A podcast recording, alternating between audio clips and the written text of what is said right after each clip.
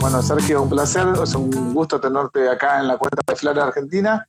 Y vos estás al tanto de lo que es Flair porque tengo entendido que ellos te acercaron los filtros sonoros con los cuales escribiste tu último libro, tuviste el placer de escribir tu último libro, por lo menos es un aislante sonoro, viste que cuando uno labura desde casa, no sé dónde laburarás vos, ya me dirás, pero bueno, le das bola a la protección auditiva. Sí y no, porque te imaginas que eh, el libro, el mundo de un escritor, cuando estás en proceso de escribir, eh, es bastante silencioso y además el libro ya estaba editado cuando creo que me, me acercaron los, protectores auditivos. Pero realmente esos protectores son muy buenos, eh, los probé y son muy cómodos. Yo siempre, digamos, tuve como no problemas, pero sí eh, a la hora de, un recital fuerte eh, me cuido, ¿viste? con algodones en los oídos y la verdad es que no, no ayuda mucho, el algodón no, no, te, no te protege bien. En cambio, esto los probé y de movida funcionaron y de hecho a veces los, los utilizo, por ejemplo, quiero dormir una siesta y que no me rompan los huevos, me pongo los protectores auditivos. O sea, encontré un montón de, de cuestiones. Yo la verdad es que no, de hecho mi estudio es un lugar bastante silencioso eh, y yo manejo los volúmenes. Entonces yo soy siempre de cuidar los oídos y además siempre a mis alumnos eh, les explico eh, mi experiencia propia, que tiene que ver con la música. Yo fui baterista durante 20 años. Los bateristas, inevitablemente, sufrimos un desgaste sonoro en los oídos porque el ruido, no solo el sonido, no viaja solamente por el aire, sino que se transmite a través de los huesos. Y el instrumento que más te transmite ruido, sonido a través de los huesos es la batería, que de por sí es un Sí, instrumento muy ruidoso. Entonces, eh, los protectores sonoros me hubieran venido muy bien 20 años atrás cuando todavía tocaba la batería, pero los tengo conmigo, es más, los debo tener acá en la mesa de luz porque los quiero tener a mano. De hecho, estoy buscando acá mi mesa de luz, que no creo que se pueda ver. No, no, no los tengo acá, no sé dónde los puse. Yo los tengo acá, siempre- mirá. Son los míos. ¿Serán los mismos? Ah, Viste, Los llegaron acá, los, los enviaste por, por osmosis. A ver. Sí, pero los tengo, los tengo siempre cerca, los protectores, porque hay veces que vienen muy bien. Por ejemplo, se sube los vendedores ambulantes en los trenes o en los subtes, eh, se sube uno empieza a ponen la música al mango, enchufan al lado tuyo y te destrozan los tímpanos con una canción mal cantada. Son un- una solución. Y realmente son muy buenos, muy cómodos, vienen en tres tamaños, eh, y realmente a mí me funcionaron de 10, por eso también me copo en apoyar eh, la marca y darles una mano, porque me encanta eh, el aparatejo y porque además entiendo que hay que proteger los oídos. Y yo a mis alumnos siempre les digo que protejan los oídos, cuiden los volúmenes con los que escuchan la música, porque si no van a tener un desgaste auditivo y estas dos cosas son las herramientas de laburo. Y cuando uno Sí, además eh, que no se regeneran, ¿no? Es un músculo que no, No. se regenera el auditivo. No, no, no, para nada. Entonces, el daño, eh, trauma acústico que tenés, que de hecho trauma acústico es el nombre de mi canal de YouTube, eh, no lo podés revertir, podés mantenerlo. Yo por eso me cuido mucho los oídos. Sí, de hecho yo te quería contar también un poco mi experiencia, digamos que yo siempre me cuidé los oídos, no escucho música en la calle, por ejemplo, porque tanto yo como vos vivimos los dos en Capital Federal y es un ruido nauseabundo a veces, no escucho música en la calle y yo tengo, eh, anteriormente a los Flair ya tenía unos protectores auditivos, pero la verdad que los Flair los superaron ampliamente, la calidad bastante buena. Y vos tenés la marca y el modelo titanio, que es como una bala, viste, que tiene como una silicona Sí. que encaja perfecto en el oído. Ah, no sabía que ese era el nombre del modelo. Sí, titanio, viene silicona esa que es divina, que se adapta. Vos tenés que encontrar el ¿Es esta tamaño que te corresponde. ¿Es este mismo? Sí, pero yo uso el chiqui, este no es small. Claro. Sí, yo uso el small también, ¿eh? ¿Ese es el mol que me mostraste? Parece que no, ¿no? más grueso que, que el mío. Pero no sé, la verdad que no sé dónde los puse. Eh, los míos deben estar en el escritorio, seguramente. Pero si yo necesito una aislación sonora, son perfectos. Pero además, aclaremos que son protectores. No es que no escuchás nada de nada. Te protege el oído. Entonces presumo que vos en un recital eh, podés usarlos y tener la música al mango y los oídos protegidos y escuchar razonablemente bien. Y además Claro, te porque aísla de reducen- un montón Perdóname, reducen los decibeles No, en realidad. Y Yo no sé bien cómo funciona esto, así que quiero me cuentes también cómo es el... Claro, en realidad hay que hacer una distinción entre frecuencias y decibeles, ¿no? Y este es un reductor de decibeles, es decir, que vos podés escuchar este, mm, lo, que está, lo que está sucediendo en el exterior, nada más que con unos decibeles acordes a lo que el cuerpo humano puede llegar a tolerar. Es decir, que si, por ejemplo, ves una banda en vivo, no significa que te va a aislar completamente lo que está sucediendo en el exterior, sino que lo vas a escuchar a, una, a un nivel moderado para que, por ejemplo, no te genere jaqueca o todo lo que generalmente sucede cuando te expones a, a determinados eh, ruidos sonoros ambientales. Sí, y además eh, te sirve que cuando no querés escuchar a tu mujer, te pones eso Además, y no se nota. además, Pero yo te digo, yo Bueno, para, para la siesta. La siesta Sí. el sábado para mí es sagrada, me encanta dormir la siesta. Pero durante la semana no puedo. A la tarde estoy todo el tiempo dando clases, a la mañana, bueno, ahora cuarentena se, se relajan un poco las costumbres, pero hay unos vecinos acá muy ruidosos arriba, niños que arrojan cosas como si fueran bulones. Entonces te pones eso y yo puedo dormir la siesta tranquilamente y no escuchar O sea, lo que- etcétera, etcétera. vivís, vivís en un departamento. Ah, vivís en un edificio, eso te iba a decir. Beneficios adicionales. Bueno, Sergio, te quería preguntar también un poquito este, cuál es tu actualidad. Estás diciendo justamente que estás realizando algunas clases. ¿Qué son esas clases? ¿Qué tipo de clases estás realizando? ¿Qué días? ¿Y cómo te estás manejando con este impedimento de que los alumnos concurran a un habitáculo, una, una aula o a una locación donde vos generalmente los citás? Mira, eh, yo lo que decidí es activar una idea que ya tenía para los alumnos, porque tengo mucha demanda del interior. ¿Cuándo venís a dar un curso a Córdoba? ¿Cuándo venís a Mendoza? ¿Cuándo venís a tal lado? Eh, y la verdad es que para que yo pueda trasladarme, tiene que armarse un curso, tiene que una X cantidad de alumnos, alguien que lo organice del lugar, ¿viste? Y que, digamos, que los gastos que yo origino, ¿viste? de traslado, de estadía y de clases, eh, le den una ganancia al que lo organice. Entonces a veces se complica mucho. Entonces venía ya pensando la idea de dar eh, por Skype, incluso le eh, hice una especie de concurso y lo ganó una ex alumna mía, que le di una clase por Skype, me costó un poco al principio, pero ahora con esto de la pandemia eh, hubo gente que empezó a preguntarme y dije, bueno, vamos, y, y empecé un poco a difundirlo por las redes y funcionó bastante. Eh, la verdad que tengo sala llena. Eh, me puse un máximo de clases por día, no más de cinco y siempre a full. Lo que hice fue poner un precio económico durante la pandemia. Después, bueno, eso cambiará, pero la idea también es, viste, arrimar un poco. Acá entre todos tenemos que salir.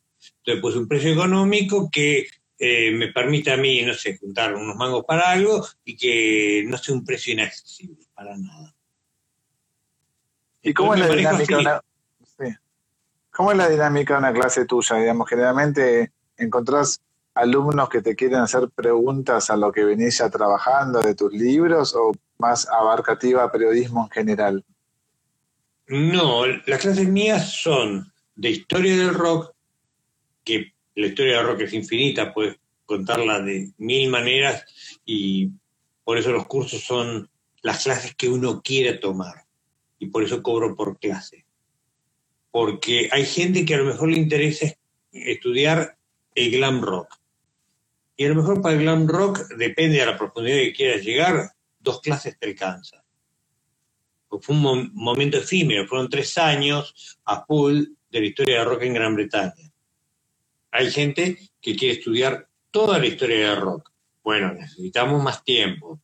Hay gente que quiere estudiar todo periodismo de rock, que también es mucho. Hay gente que a lo mejor se quiere concentrar en comentario de discos. Hay gente que a lo mejor se quiere concentrar en crítica de conciertos. Eh, la idea es que cada uno pueda elegir el tema. Yo, obviamente, como docente, tengo la palabra final. Por ejemplo, un chico que me contactó para que habláramos de la trova rosarina.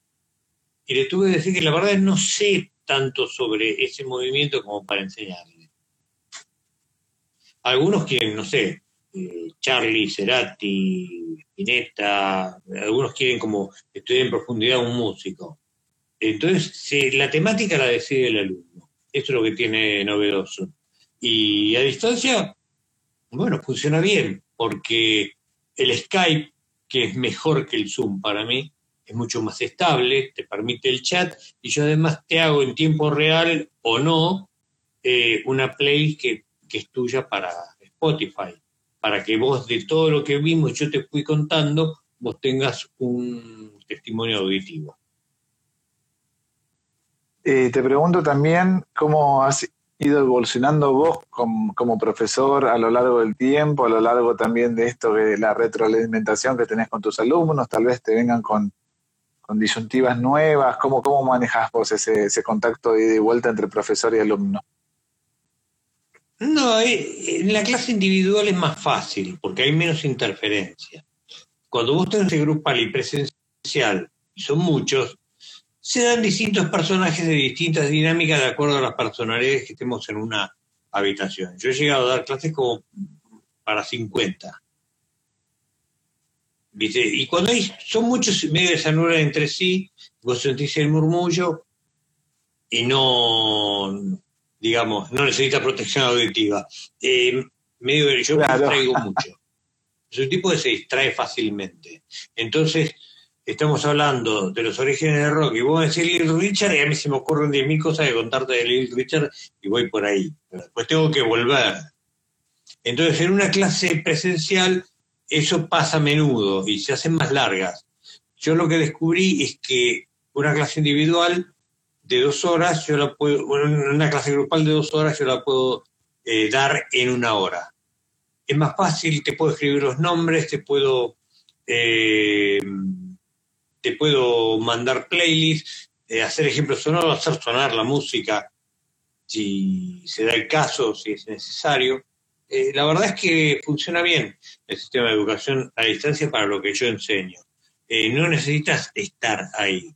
Yo te tengo que, que digamos, dar un ejemplo. Te puedo cantar, pero canto horrible. Escúchame, Sergio, también. Y una pregunta que, me, pasa a mí, y sea, te la traslado a ver qué respondes vos. ¿Cómo haces también en esos baches eh, de, pasión en cuanto a la música? A veces que uno está como desesperanzado de la música que escucha, no lo nutre del mismo modo tal vez que, que atrás, y aún así eh, te encomendaron un trabajo y lo tenés que, hacer. ¿Cómo, ¿Cómo equilibrás? ¿Cómo encontrás ese balance entre a veces entre lo profesional, lo sentimental? Porque en definitiva bueno está haciendo lo que le gusta. Depende. Yo lo que pasa es que em, yo entré como en una especialización donde eh, yo elegí este laburo porque no quiero hacer lo que no me gusta, primero. Eh, sin embargo, he estado muchas veces en situaciones donde he tenido que hacer cosas que no me gustan y a veces las tengo que hacer. Eh, no podría darte un curso de algo que a mí no me gustara o no me interesaba o no supiera en mi caso del curso. Pero a mí me toca, me ha tocado hacer críticas y dijo que no me han gustado. Entonces, bueno, tenés que buscar ahí los argumentos que te permitan a vos explicar por qué este disco no te parece bueno, dónde crees que está la falla y encontrar un argumento real. Gran, digamos, a grosso modo, el trabajo de la crítica es ese. La crítica también tiene muchos factores externos. Eh, vos no podés ir a criticar a un tipo con el que tenés algo personal. tenés que buscar cierto grado de objetividad Y yo lo que siempre explico es que si vos haces tu trabajo, los pasos objetivos de tu trabajo bien hechos, tenés una plataforma de objetividad donde ejercer tu subjetividad. Si vos, por ejemplo, escuchaste el disco el tiempo necesario como para formarte tu opinión, estás hablando porque estás conociendo. La crítica es eso. La crítica es el conocimiento intensivo de algo, un disco, un grupo, lo que sea. Entonces no criticas como se critica en Twitter porque es Twitter criticás con conocimiento de causa, tenés que tener también, bueno, eh, bastantes conocimientos musicales, tenés que haber escuchado mucha música, poder hacer comparaciones, etcétera. Tenés que tener, digamos, eh, un profesionalismo que lleve a que vos puedas ejercer la crítica. Digamos, yo no sé si ahora hay muchos críticos o no. Yo me doy cuenta que naturalmente el laburo de crítico no, no, no es que me llamen y me piden, hacete la crítica de un disco.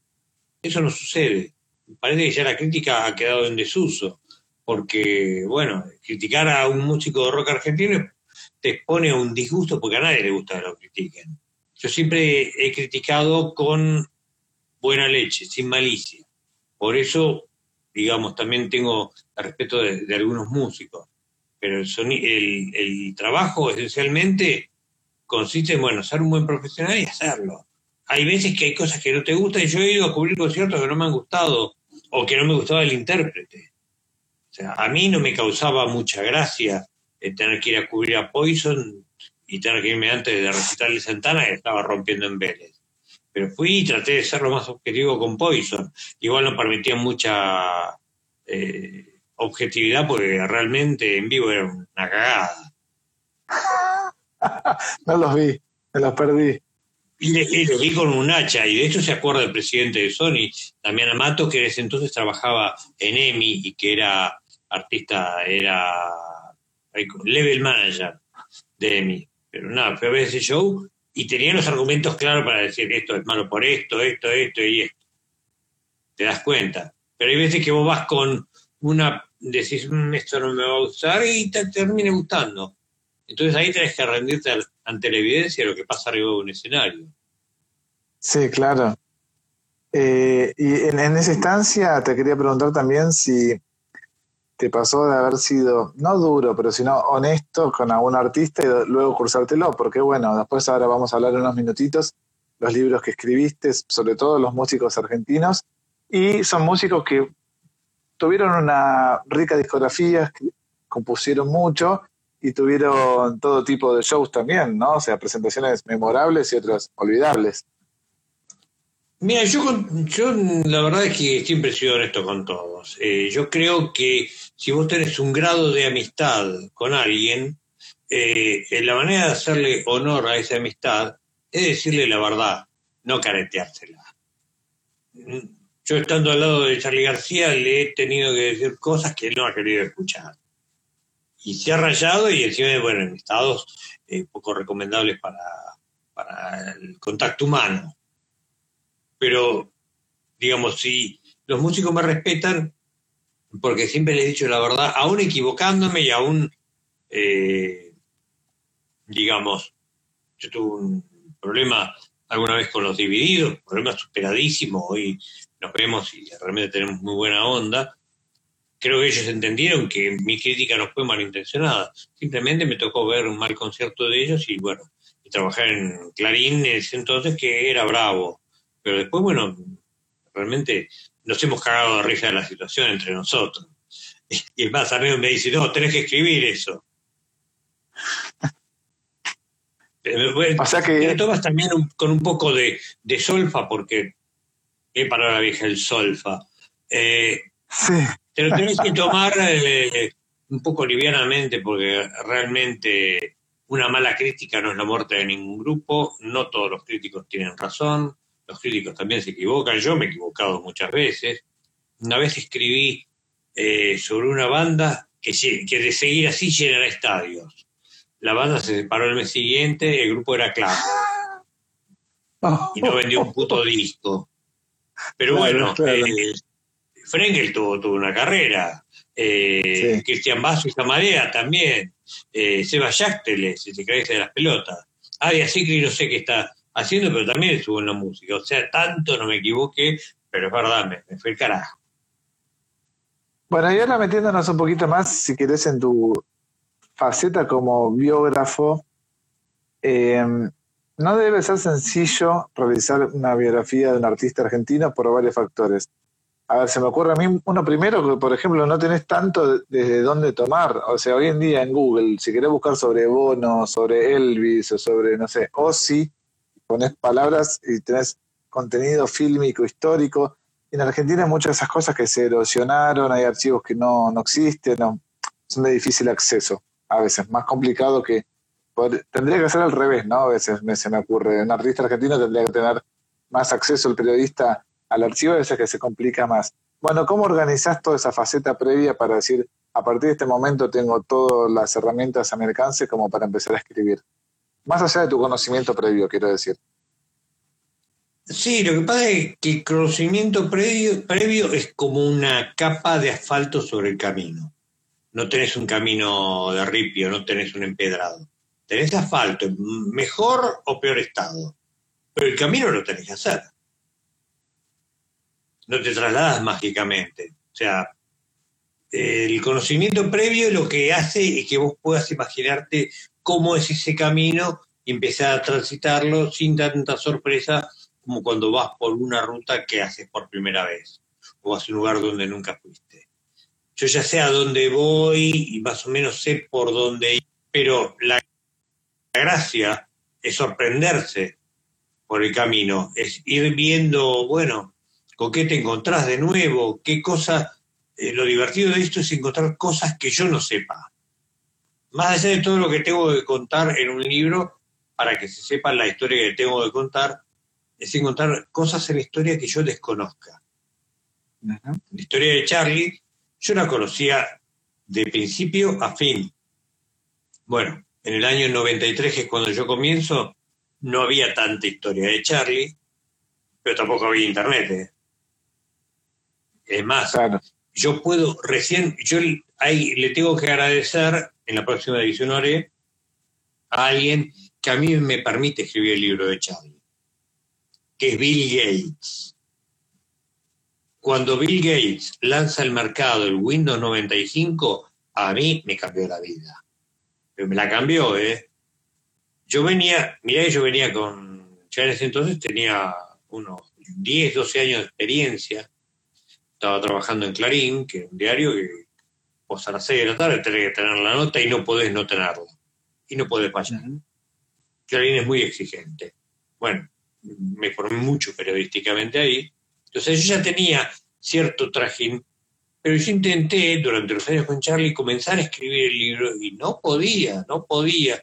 Escribía cosas sueltas, eh, no, no, no, no, no caía. Cuando aparece Windows 95, que yo lo tengo recién en el 96, y me doy cuenta que puedo cortar, pegar, sacar de acá, del otro lado, dividir, hacerme carpetas, a mí eso me hizo como el efecto dominó de la mente y entré en un trance y escribí el libro seis meses. Lo escribí de, de pu- de la primera oración a la última. Y fue todo como boom, y entraba como en estado de trance. Pero era porque la herramienta, la tecnología, me daba la posibilidad de poder hacer todo eso que se me iba ocurriendo. Se puede, sí, y es fácil. Bueno, entonces Bill Gates para mí ¿viste? es eh, el tipo que me ayuda a poder escribir mi primer libro. Porque el sistema, la computadora que yo tenía antes, que era como una IBM y trabajaba con un programa horrible llamado Works, era como muy difícil de manejar y muy duro y muy... no, no me permitía fluir. Para eso me quedaba con Olivetti. Pero el Windows 95 me ayudó muchísimo. Y no había eh, internet en esa época. Digamos, había internet, pero el internet sí, pero no, no era, estaba tan desarrollada. Yo me acuerdo que en el año, no sé, 93, 94, cuando empieza a haber internet en Clarín, ibas por turno al cuarto piso donde estaba el archivo para ver la internet. Era como un, casi un curso de capacitación. Y me acuerdo del amigo Agustín Maurín, el jefe del archivo de Clarín, un tipo bárbaro, eh, se sentó y me mostró internet. Entonces yo, uh, eh, pero bueno, tenías que entender que podías hacer una búsqueda que te... No me acuerdo cuál era el buscador de Yahoo, era en ese momento, no existía Google. Google estaba años luz. O sea, eh, tenías que entender que tenías que abrir un navegador. El, asunto es que, bueno, la tecnología te va permitiendo un montón de cosas que, que vos tenés en tu cabeza y a lo mejor no lo puedes sacar. Entonces, para mí fue importantísimo Internet. Y el hecho de poder ordenar lo de Charlie, bueno, yo ya conocía el camino, respondiendo un poco largo a tu pregunta, perdón. Ah, Pero la, investigación periodística es lo que a mí me divierte de todo este asunto. A mí lo que más me gusta es la investigación. Eh, entonces yo siempre estoy investigando bandas, grupos, datos, hago conexiones en mi mente, voy, los corroboro, chequeo los datos, que es la herramienta periodística más poderosa y la que más hace del periodismo un periodismo y no una militancia o un arte mercenario. Digamos, vos tenés que chequear que lo que decís que es verdad. Entonces, en el chequeo de esa información, Internet obviamente te acerca algunas cosas, pero Internet tiene mucha información que no es correcta. Y aparte tenés que entender que no toda información de los libros es rigurosa. Depende de quién escribe el libro, tenés que tener en cuenta muchas cosas. Entonces, el conocimiento previo te falta el camino, pero vos tenés que recorrerlo. Y a medida que lo recorres, te vas encontrando con sorpresas y cosas que no tenías en cuenta. Y bueno, en el caso de Charlie, que es un libro escrito con él al lado, viviendo un poco como como digamos, siguiéndolo con, una cámara que son mis ojos todo el tiempo, tomando notas y actuando además, interviniendo en la acción, que es el periodismo gonzo que inventó un escritor llamado Hunter Thompson. ¿Mm? Nada, eso te nutría de un montón de, de aventuras. Entonces, el de Charlie, más que una biografía, es como un libro de acción de todo lo que yo viví con Charlie, con un montón de datos biográficos que había en ese momento. Mientras te saluda Sergio Berdicheschi, te dice saludos Tocayo. Eh, ¿De dónde lo conozco Sergio Berdicheschi? Guitarrista, ex guitarrista Rata Blanca, nativo. Ah, ya me parecía. Acá tenemos opiniones que dicen muy interesante lo que está diciendo. La verdad que sí, ya es que lo que vos hiciste con Charlie hoy en día, si tuvieras una cámara, sería un documental de estos que están tan en boga hoy en día, que es tener un reality. O un reality, exacto. Un reality. De hecho, eh, hubo, hoy son directores de cine, eh, Connie Duprat, me dijeron, queremos un programa con que Charlie haga lo que se le cante. Charlie me sacando. Pero bueno, la idea estuvo. Y era hacer un reality con Charlie. Y de hecho, no digamos, eh, a través mío, pero sí hubo eh, la posibilidad de un reality con Papo. Mira, a ver, contame, no sabía eso. No, yo tampoco sé mucho, sé que, que se quiso hacer un reality con Papo y no sé quién, quién estaba de por medio, no se hizo, pero hubiera sido fantástico. Esos personajes son fantásticos para vivirlos. Yo lamento tener que hacer la biografía de, de Papo o Espineta. ¿Qué más quisiera que estuvieran vivos y poder hacerlo con ellos y verlos en acción y tener aventuras con Papo, con, con Luis? Eh, eh, hubiera sido hermoso eso. Pero con Charlie sí tuve la posibilidad. Entonces fueron cuatro años muy intensos que a mí me nutrieron de aventuras y más allá de eso, eh, la investigación periodística que se hizo y fue rigurosa pero que hoy la haría mucho mejor, la haría quizá desde otro lado, y además mis opiniones hoy sobre Charlie y lo que le pasa a Charlie, que es un poco la temática garciana, eh, son distintas a las que tenía en aquel entonces, porque lo miro desde otra óptica. La óptica desde donde vos mires las cosas, te definen las cosas finalmente.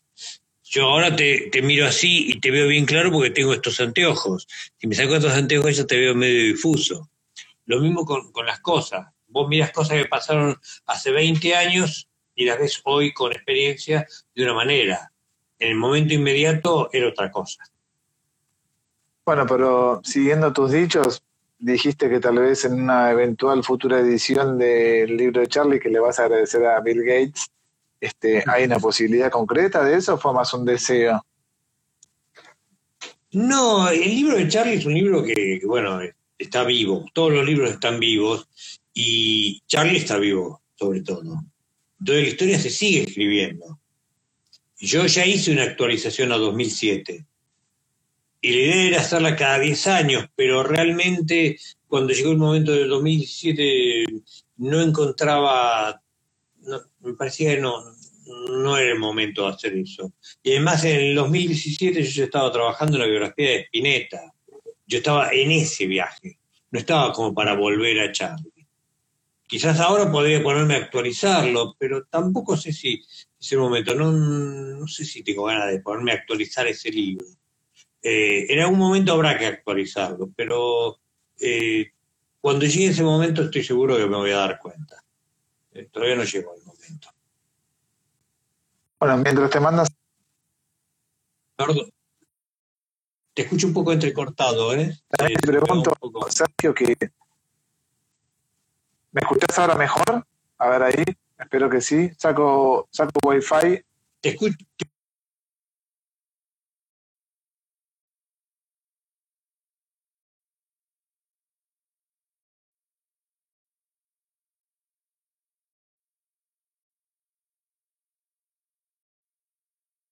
espero que sí, y que no haya habido problemas de conexión.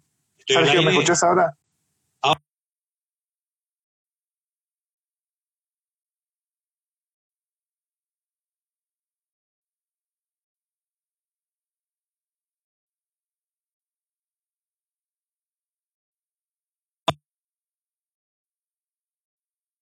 audiencia entretenida.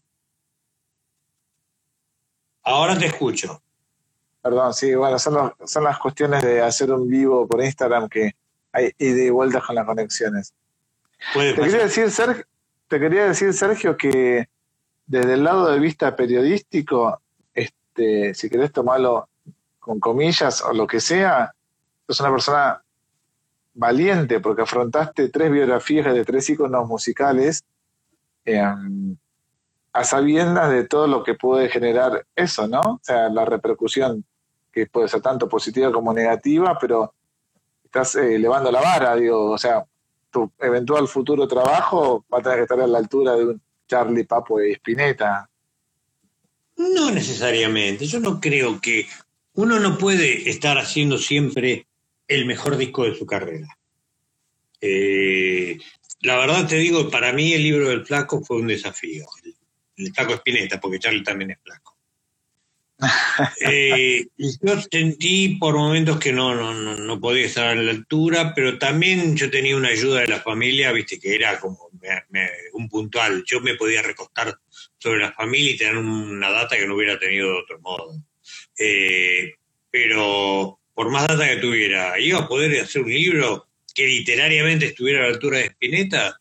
Durante tres años y medio lo dudé muchas veces tenía momentos así de, oh, no, no, no, voy a poder hacerlo, estoy acabado, mi carrera está en ruinas, esas boludeces que Pero cuando finalmente terminó, salió, lo, lo, lo vi, estuve en la mano, me di cuenta y dije, la puta madre, salió, salió bien.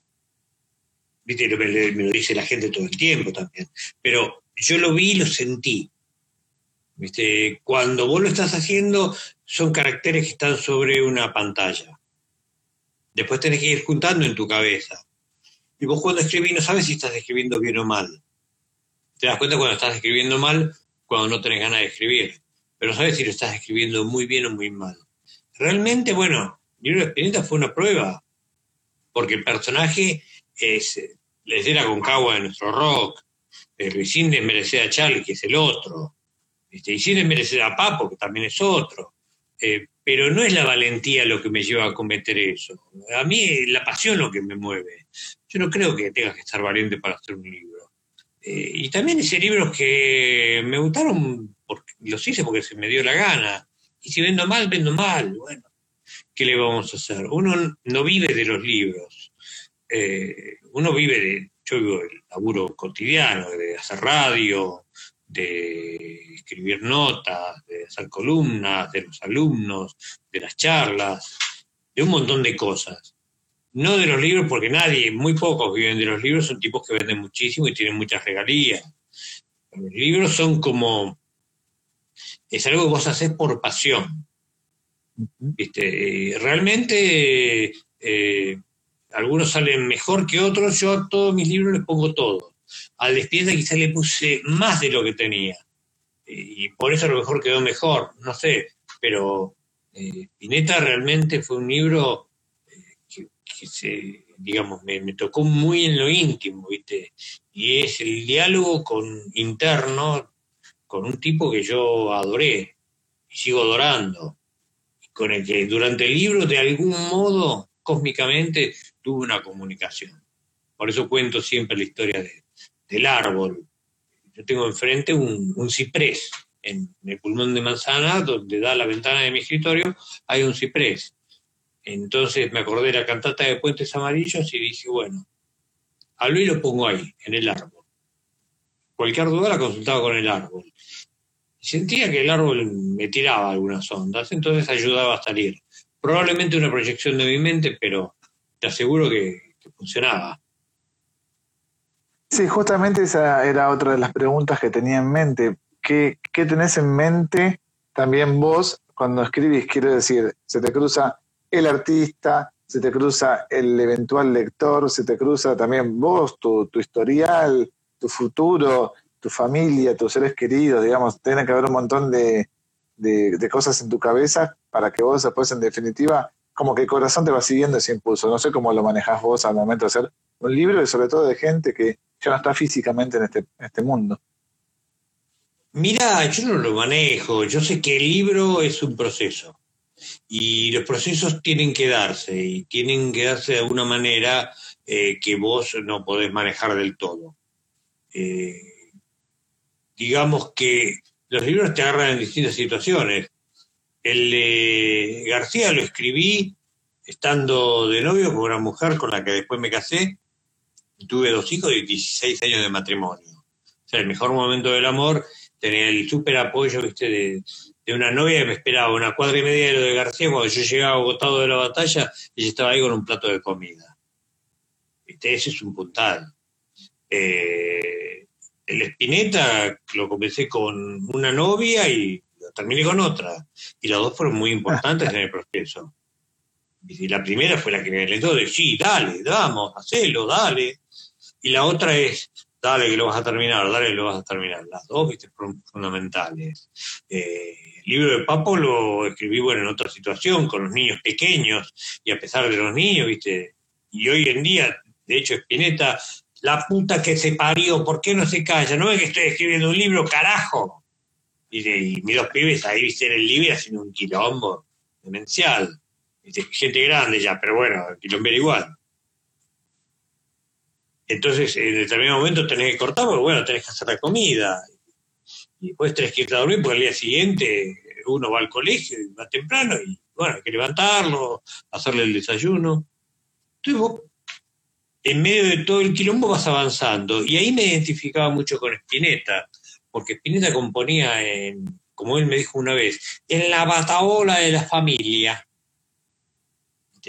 Luis tenía a Dante y a Valentino ¿viste? sobre sus cabezas, pegándose patadas en ella, y estaba componiendo testa de violencia. Claro. Entonces, eso también te baja un poco la humildad. Flaco, anda a comprar las papas, que hay hambre. Te, baja, digamos, la soberbia, no la humildad. sí, sí, sí, Pero se entendió. Eh, vos ves a Espineta que en medio de, que no es que ella se iba a un lugar que se retiraba y en paz componía sus grandes canciones. No, vivía en un departamento chico, eran tres pibes, había una mujer, Patricia, Y en medio de todo eso, él iba y componía. Después habrá tenido su estudio, sus tiempos, ya ha tenido mejores exposiciones. Pero Ruiz te componía en cualquier lado, te escribía una letra sobre un mantel. El asunto es la disposición al trabajo que vos tengas. Eh, por eso no. mm, Respondiendo a tu pregunta, se te cruza todo. Se te cruza la emoción que te despierta el tipo. Y aparte de, de todos los tipos que yo escribí, siempre fui como un gran admirador. Eh, yo no puedo escribir un libro desde, desde el odio, no lo puedo escribir. Hay Claro. muchas biografías políticas que se escriben desde el odio. Hay biografías de Perón que son muy negativas, fue escrita por gente que lo odiaba. Hay biografías de Perón que son una agiografía, que es la biografía de un santo, que fueron escritas por sus militantes. Y hay biografías que son más objetivas que otras y que están mejor documentadas. Lo mismo pasa en la actualidad, ¿viste? A Macri, ¿viste? Lo han descrito como un genio sus militantes y hay gente que ha escrito su biografía diciendo que era el demonio. Eh, para socavarlo políticamente porque estaban de- del otro lado del espectro político. Bueno, eso sucede en el mundo de la política. En mi mundo, en el mundo mío del rock, yo no escribo para destrozar a nadie, sino para contar la verdad sobre un gran artista. Me parece que se tiene que saber la verdad. El libro, por ejemplo, de Charlie es muy pro Charlie. Pero el libro de Spinetta está escrito desde el lugar más ecuánime que pude, diciendo las cosas de un modo, digamos, amable, literario, ingenioso, pero diciéndolas al fin. ¿Viste? Porque Luis también tenía defectos, como todo el mundo. Así que, bueno, acá pregunta alguien si me gustaría escribir sobre alguien y he tenido negativas. Exactamente, te iba a decir eso. Si alguien quiere escribir sobre alguien, puede hacerlo perfectamente. Es una figura pública, no te tiene que autorizar nadie. Charlie y Papo no son biografías oficiales. Spinetta sí. Pero Spinetta, bueno, yo busqué a la familia porque sentí que si el libro de Spinetta yo lo hacía sin la familia, no iba a estar hecho con el espíritu con que Spinetta hacía las cosas. Entonces yo sentí que sí o sí tenía que estar la familia. El próximo libro que haga, no sé si es una biografía o qué, no sé si va a ser con o sin familia, si hay una familia o no hay familia. De hecho, bueno, Charlie, eh, hay una historia que es conmovedora sobre Charlie, que em, además tu pregunta, ¿cuál es la próxima? ¿Miguel Abuelo? Le digo, sí, correcto, adivinado, es Miguel Abuelo. Pero mentira, no Ah, es qué mío el interesante. libro. Luca, No, va a ser la gente pronto de... No, y la gente lo que quiere saber lo que vas a hacer, y yo no tengo la más puta idea de lo que voy a hacer. Y si tuviera la más puta idea de lo que voy a hacer, no lo voy a contar, porque aprendí, una de las cosas que aprendes haciendo libros, es que los libros tienen que permanecer en secreto hasta que son publicados. Lo más secreto que se puede, siendo personajes públicos. Llegó un momento en que había 80 personas que sabían que yo estaba haciendo el libro de Spinetta. Pero yo no hablo más. Después, si no, después a Giles. no, ya sé, sí, es lo que te iba a decir. ¿Y sabes qué otra pregunta te quiero hacer? Porque se me va a pasar de largo.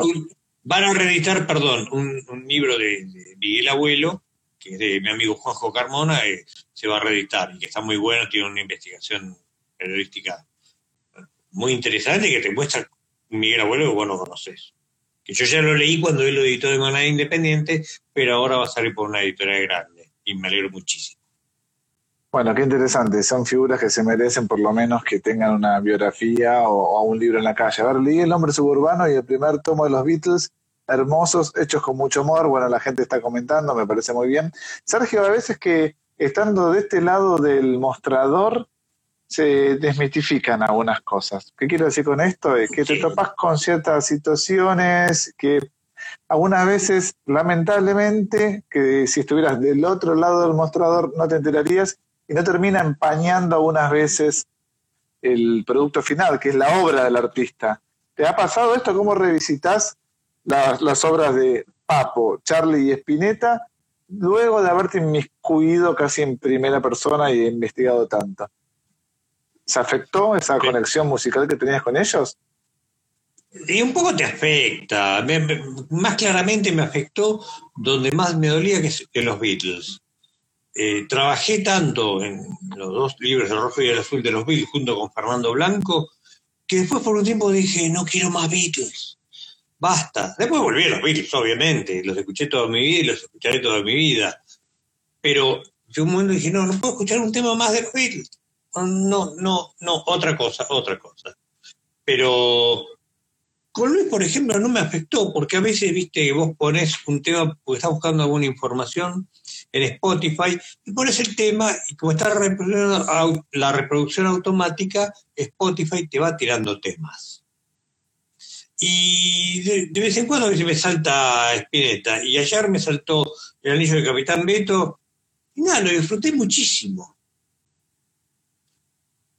Eh, no me afectó, la verdad, con Spinetta no me afectó. Eh, tampoco con Charlie o con Papo, con los sí.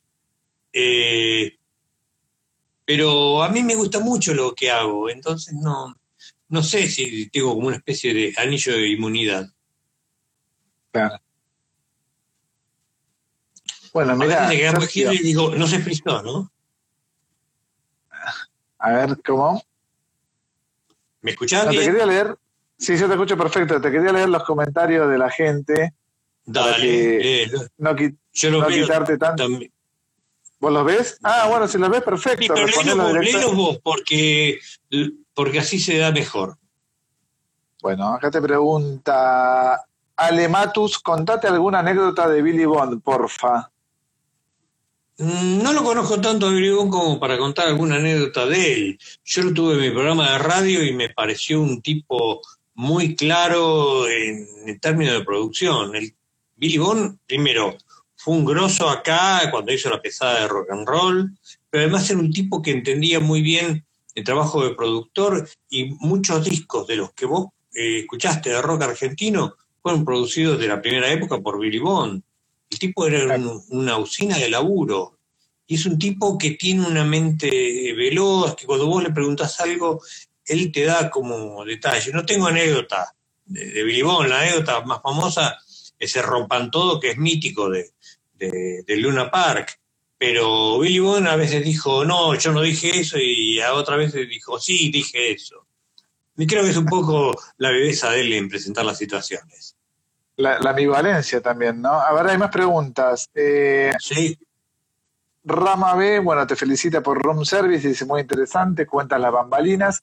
Lord La Torre, a mí me llama la atención la poca bola que se le da a Lito Nevia, totalmente injustificado, dice Lord La Torre. Mm, yo no creo que se le dé poca bola a Lito Nevia. Lo que pasa es que Lito Nevia ha sacado mucho material y mucho material de él es, eh, digamos, difuso en cuanto al estilo. Eh, Lito Nevia ya hace su propio estilo. A veces hace discos de tango, a veces hace discos de folclore, discos de jazz, discos de rock eh, es un personaje importante más allá de lo que él haga. Es, y además es un tipo que escribe sus propios libros y yo tengo uno de él que se llama Una mirada y creo que va a escribir ahora para, para Planeta, que es la editorial con la que yo trabajo. Y estoy contentísimo de tenerlo ahí como compañero de sello, Alito Nevia. Yo creo que se le da mucha bola, pero el que no le da mucha bola es el público. O sea, claro, eso te iba a decir.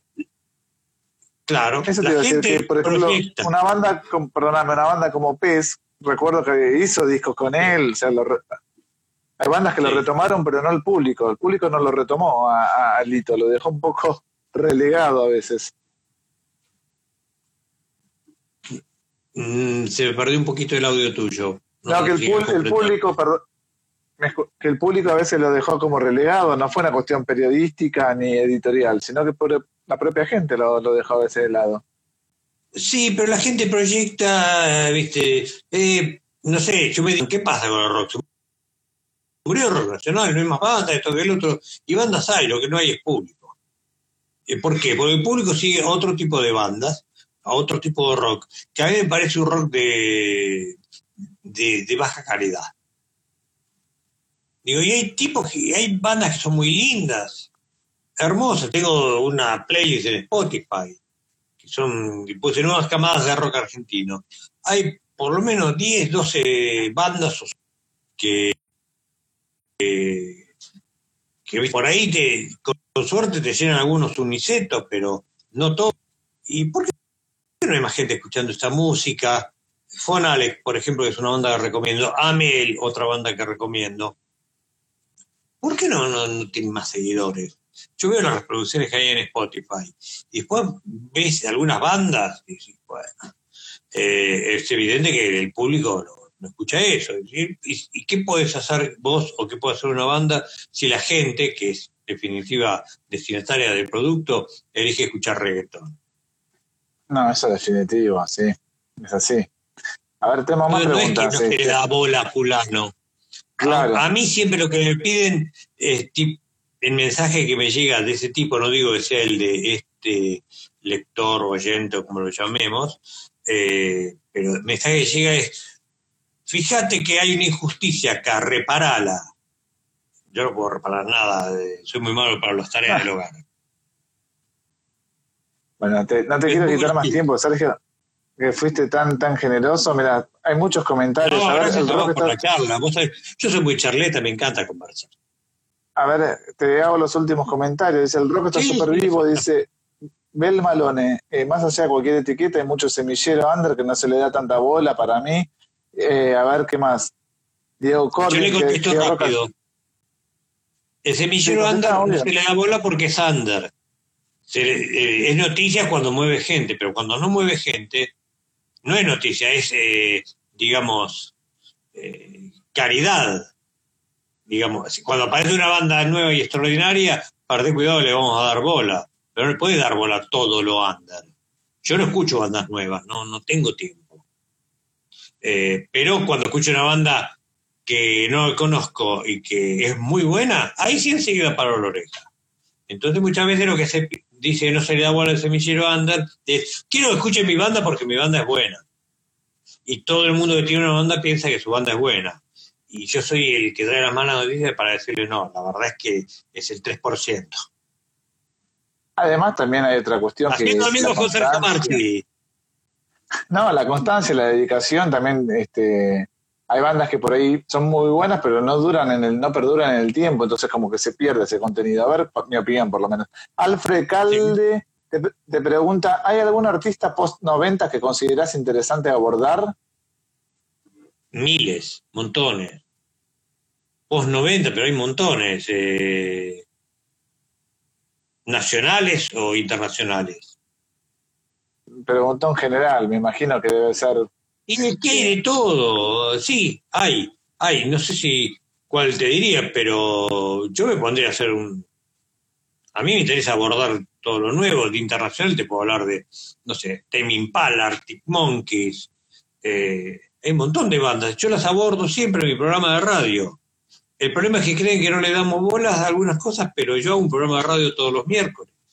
Y paso cosas nuevas, cosas muy nuevas, cosas muy desconocidas, cosas muy conocidas, y hago una mezcla que, bueno, me representa. Chivielo, programa los miércoles en Radio UBA. Miércoles, 22 horas, Futuro Imperfecto, Radio UBA. Creo que le cambio el nombre, vamos a ver. Con esto de la pandemia se me ocurrieron un par de cosas maquiavélicas. Claro, porque está suspendida la programación de Radio UBA, por lo menos en cuanto a programación al aire. ¿Cuánto influye el hambre por el éxito y el reconocimiento hoy? Pregunta Rama B. ¿Cuánto influye el hambre? Por el éxito y el reconocimiento hoy. Como que bu- buscan la fama inmediata, calculo que está queriendo decir. Sí, estoy tratando de entender, no sé si dice eso, pero si vos tenés hambre de algo vas a conseguirte la comida. Eh, si vos lo que querés es fama, bueno, eh, tenés que encontrar un medio para hacerte famoso. Muchas veces el medio es la polémica y ves un montón de petardistas, lo ves en las redes sociales. Todo el mundo quiere ser famoso con la polémica. Vos decís, me gusta el verde, y te salen miles a explicarte por qué el verde es un color horrible. Eso sucede. Pero si vos tenés eh, ganas de, triunfar y tenés talento, obviamente, yo creo que a la larga lo, lo podés lograr. No siempre, hay injusticias. La vida es injusta. Bueno, eh, Instagram vivo nos da una hora. Yo te quería agradecer, Sergio. Te quería, le quería decir también a la, otra, a la gente que está del otro lado que si pasan por la tienda de Flair Argentina, que es quien nos unió, tienen un descuento ingresando la palabra diálogos, en 10% de descuento en los filtros sonoros. Eh, te pregunta, la última pregunta que queda, Sergio, para hacerte, que dicen, ¿quién fue o es el último rockstar internacional? Te pregunta Cerrudo, Cerrudo Rodrigo. No sé, porque me parece que todavía no, no ha aparecido el último, pero rockstar internacional, eh, yo te diría que es Dave Grohl. Pero padre, no, no lo asociamos con el rockstar. Ya no, no existe más el rockstar que rompe hoteles. No. Eso ya está, ya fue, es de una época. Muy divertida, pero ya está, ya escribí room service. Pero hay tipos que son estrellas de rock y bueno, el último rockstar internacional, ¿sabes quién es? Mick Jagger. No lo superó nadie. Se sigue generando cosas. Hoy mismo generé un video de lo más divertido por un show de Jimmy Fallon. Eh, y hoy se ha vuelto a poner de moda la, la batalla Beatles-Stones. Son Sí. señores septuagenarios, déjense de joder. Y sin embargo, siguen marcando el tempo. Eh, no sé quién será el último rockstar, el cantante de, de Arctic Monkeys. No, no sé, tendría que pensarlo. Y si, si me pongo a pensar, eh, nos, vamos, nos dan las 10. Pues yo aporto uno, Josh Homme, que es el de Queens of Stone Age, eh, que hizo el disco con Iggy Pop, también tiene algo de rockstar, pero bueno. A mí me parece un músico espectacular, pero no me da el, el sig du rol de rockstar. Es demasiado como para Ah, adentro, como para ser un rockstar. Eh, a mí me encanta él y me encanta Eagles of the Metal y Queen of the Stone Age. Me gusta toda la rama grolística de la música. Caro Alada Terrabanco porque dice Morrissey, sí, también, a Morrissey para mí no lo supera nadie. Sergio, te quiero agradecer en serio antes de que se corte la hora de transmisión. Muchísimas gracias por tu gentileza, por compartir tus conocimientos, tus palabras y también por esta parsimonia en la conversación. Espero que se repita y bueno, estamos en contacto, ¿sabes? Dale, gracias Astilla por la charla y bueno, nos vemos, estamos en las redes. A Dale, cuidarse. un abrazo grande, un abrazo grande, que estén bien y muchas gracias a toda la gente que se conectó en esta conversación en el live junto a Sergio Marchi aquí desde la Argentina. Un abrazo, Sergio, que andes bien. Gracias por participar a todos. Chao. Nos vemos. Chao, chao.